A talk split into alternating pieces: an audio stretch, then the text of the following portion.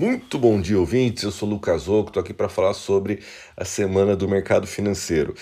A semana teve um saldo positivo, mesmo diante de um noticiário bastante pesado, né? A volta do crescimento dos casos de Covid-19 na Europa, nos Estados Unidos, inclusive com vários países europeus sendo forçados a apertar restrições, não? Então Paris com o curfew, é, é, Londres com a, a, os encontros né, das, das pessoas, então essas restrições principalmente é, é, ligadas ao turismo e, e, e, ao lazer, ao entretenimento, acabam prejudicando a recuperação desses setores e interferindo, claro, na recuperação da economia como um todo.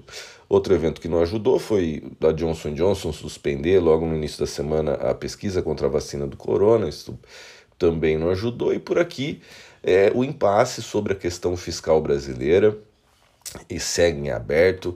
A falta de uma solução para o rombo no orçamento do nosso governo segue sem solução. Então, inclusive, ontem a, a Samar Maziar, que é ligada a Moody's, que é uma das três agências de regulação de risco do, do, do mundo, né, das principais, e ela disse que o Brasil tem que entregar um, uma solução, né, um, um, um encaminhar da, da sequência no ajuste fiscal até o começo de 21. Né? O ideal seria esse ano, mas que até o, o começo de 21 para mostrar como que o país vai enfrentar os efeitos gerados pela pandemia, né? porque essa elevação que houve na dívida pública aqui precisa de algum, de algum encaminhamento. E aí vem o senhor Paulo Guedes, que está tá virando um poeta. Né? Ele diz que os bancos hoje, na prática, já compram uma CP, já cobram uma CPMF das pessoas. Então ele diz que, como é uma, uma contribuição sobre movimentação financeira, o brasileiro já paga isso. Então ele diz que a Febraban é quem mais subsidia e paga todos os economistas brasileiros para dar consultoria contra esse imposto. Então, peraí, ele fala que a, a Febraban paga todos os economistas brasileiros para dar consultoria contra esse imposto. Bom, eu não recebi nada. Então, essa afirmação eu posso dizer com, com plena convicção e certeza absoluta que ela é, ela é mentirosa, né? Porque se ele fala em todos os economistas e, e ela diz e ele diz que a Febraban ele ataca a Febraban em relação aos TEDs e, e que todo mundo quando faz uma transferência paga dinheiro para os bancos e, e, e, ele tem nesse ponto ele tem razão mas o Banco Central já veio com o Pix né as fintechs já estão aí com esses bancos menores digitais oferecendo sem custo nenhum. Então, as, é, e mesmo que é, isso não estivesse acontecendo, e o fato dos bancos cobrarem por essas transações isso, e estarem errados né, de, de, de desse volume que eles acabam é, se, é, pegando da população, cobrando da população, isso não dá o direito do governo fazer a mesma coisa. Né?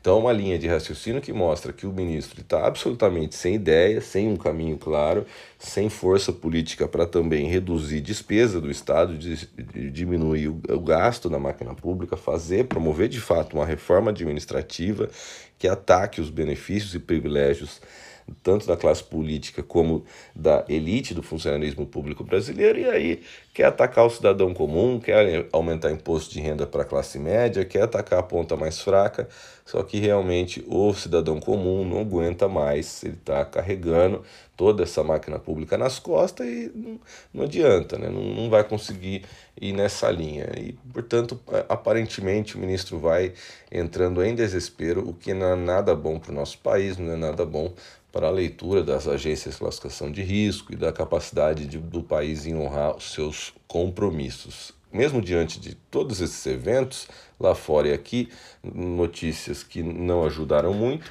o Ibovespa até que teve uma semana boa, já que ele segue ali próximo dos 100 mil pontos e o dólar subiu, mas não fugiu muito dos 5,60, chegando nesse último dia da semana em R$ 5,62.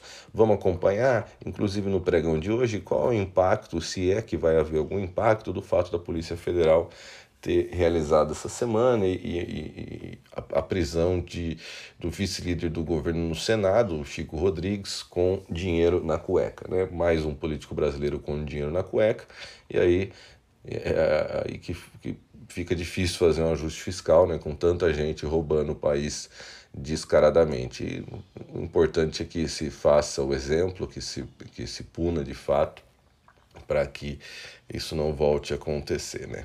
Vamos torcer pelo impossível. É, os mercados nesse momento, Europa em alta, com bons resultados apresentados por algumas empresas e, e os Estados Unidos em estabilidade. petróleo caindo, mas segue acima e muito próximo de 40 dólares, dólares o barril.